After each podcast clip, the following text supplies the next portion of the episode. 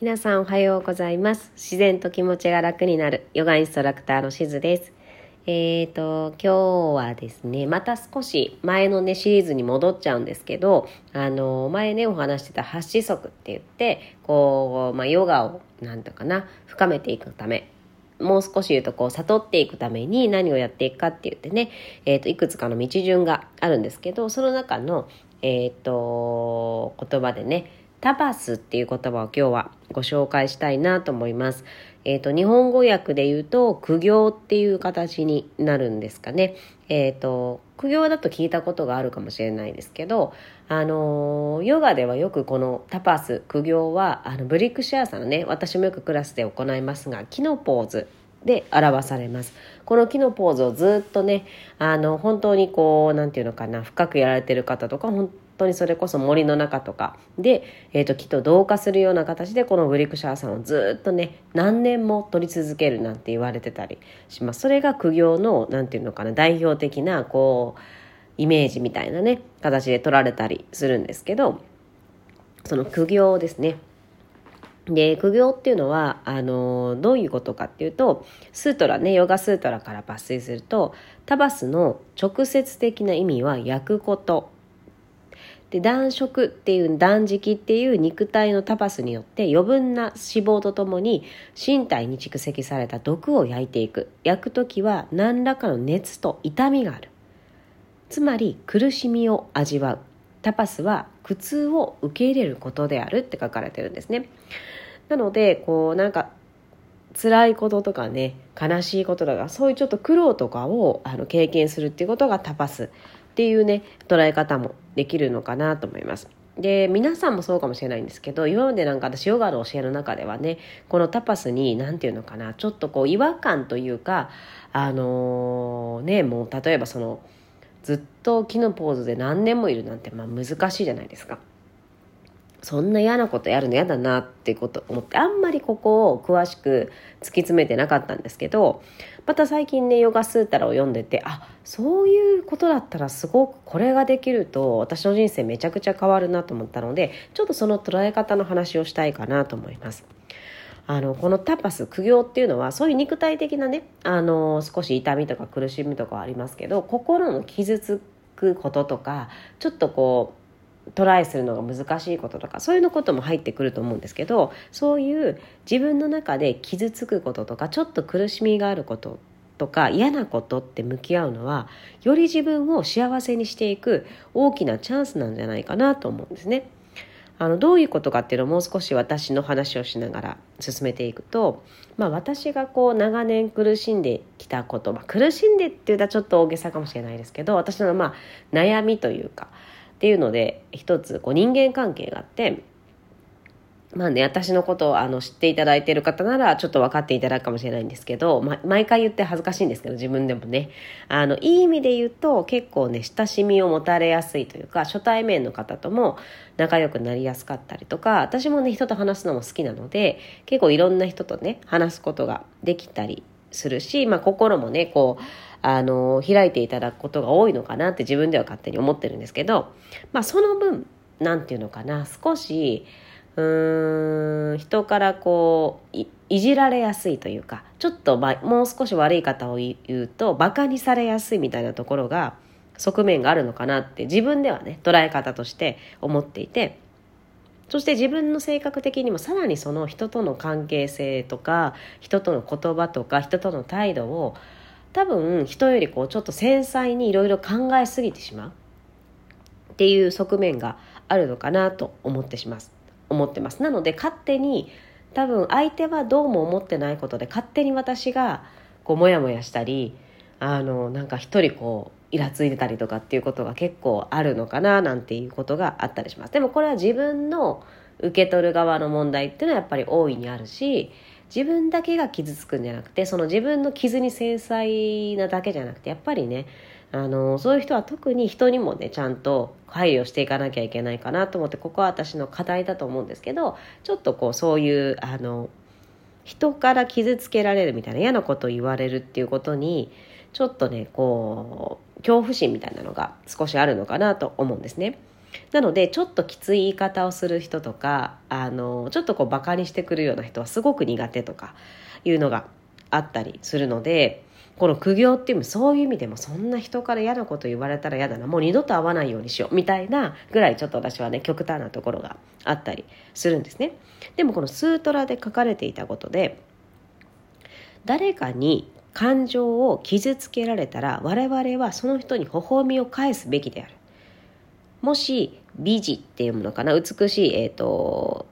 字っていうやめるって書くんですけど美しい言葉って意味ですだと思うんですけどもし美人を喜び苦言に腹立つ腹立た腹立つのならばそれはまだ我々の心が強くないからだ。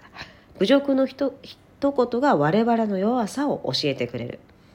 っていうのを書かれててなんか私は言われたことに単に傷ついてそれをすごく大げさに取ったりそこにだけフォーカスしたりとかしてたんですけどその人から言われる言葉によってあ私こういうことで傷つくんだとかこれ今私こう嫌だなって思ったけどこの人本当にそんな意味で言ってるのかなみたいなちょっとこう冷静に考えていったりとか自分を客観視する視点がちょっと足りてなかったかなと思ったりしました。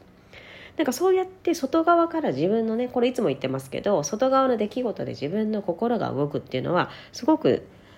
あの自分を知るチャンスだったりそこからその自分を苦しめてたりする癖自分自身の癖を取っていくすごく大事なチャンスになっていくのであのその言われることが悪いだけじゃないんだ傷つくだけじゃないんだなっていうのをね少しね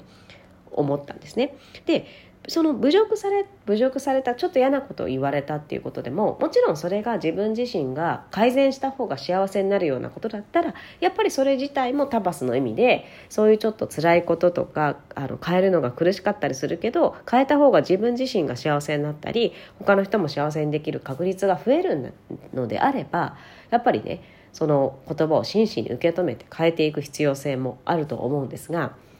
やっぱりその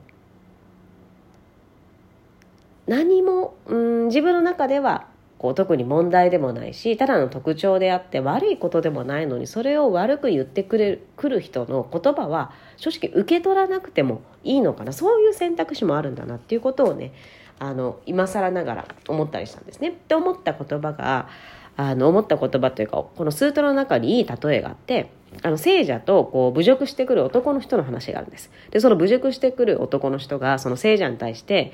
まあ、侮辱の言葉を投げかけるんですね。あの、薄汚い、この、やつめみたいな。お前のせいでどれだけの人がこう気づいたりとか破滅したのか分かってるのかそれがま真実かどうかっていうんじゃなくて、まあ、その人はこう侮辱しようと思って言ってるわけですそしたら聖者は何も言わずに自分を罵る相手を見たら微笑んでるんですねでその男の人も俺の言ってること分からないのかってその聖者に聞くんです。その聖者はもちろん分かりますって言います。そして男は、じゃあどうしてそんな黙ってられるんだと。そしたら聖者は、息子よ、例えばあなたが私に何かの果物を持ってきてくれて、それを私が辞退したとしましょう。その時あなたはどうしますか？そしたら男はまあ持って帰らなきゃしょうがないだろうっていうんですね。そしたら聖者は、そうですね、それと同じで私はあなたの持ってきたものを楽しみません。ですからそれは持って帰ってください。っていうこの例え話があって、私はそれで、あそっかと向こうが勝手に言ってきたけれどもそれを全て受け取らなくていいんだと。あの言うことはコントロールできないじゃないですか。その人があの何かを言うっていうことはコントロールできないけどそれを受け取って自分の中でこう消化してうまく自分自身が幸せになるため他の人が幸せになるために採用するのか。それともこれはあのただこの人が言ってるだけで私は採用しなくていいんだなと思ったらそこを受け取らないっていう、えーと、選択肢ができるそしてそういうふうに多分受け取らないっていう決断をした時はあのその相手側がねなんか傷つけようとかそういうちょっと悪意がある時だからその悪意を受け取らなければ結局その言った人に返っていく。自分は何もただ受け取ってないだけだけどその人自身にね、まあ、仕返しをしたって言ったらなんかあれですけど言い方が悪いですけどその人のその言った本人に返っていくんだなって思うとまたそれもまあ私みたいな心がちっちゃいの人間はねあそう思うとちょっとスカッとするかなと思ってあの感じました。なのででもちゃんとそこをねそれは受け取るべき苦言なのかもしくはもうそれは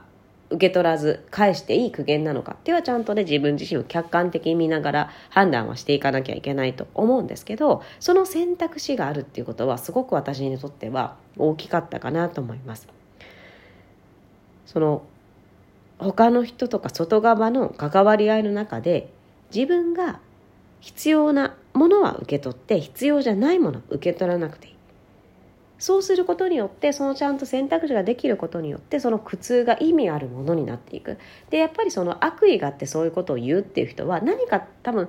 その人自身に問題があるからそれを受け取らなくてその人に帰るっていうことはその人にとっても多分何かねあの意味があったりすると思うのであのそれがその人にとってのねタパスだったりもするのかななんて思ったりするのでそれも意味あることなのかなって思ったりします。なのでそのタパスっていうのはもちろんその時は辛かったりとかいろいろね苦しんだりすることもあるけどそこからこう焼かれることによってまた新たに自分自身が幸せになることもしくは他の人のためにも何かできることっていうのができていくきっかけになるんじゃないかなと思うと多分さ、まあ、最初はちょっとうわ嫌だなと思うかもしれないけど多分受け取るあの意味があったりするのかななんて思ったりします。なんかね皆さんもこれ嫌だなって思うことあると思うんですけどちょっとそれを客観的にね見てみる練習っていうのをあのしていけばより自分も他の人も幸せにできるのかななんて思ったりします。では今日もね、え、ー、とちょっと長くなりましたがまた来週ね是非お話したいと思います。ではこれで失礼します。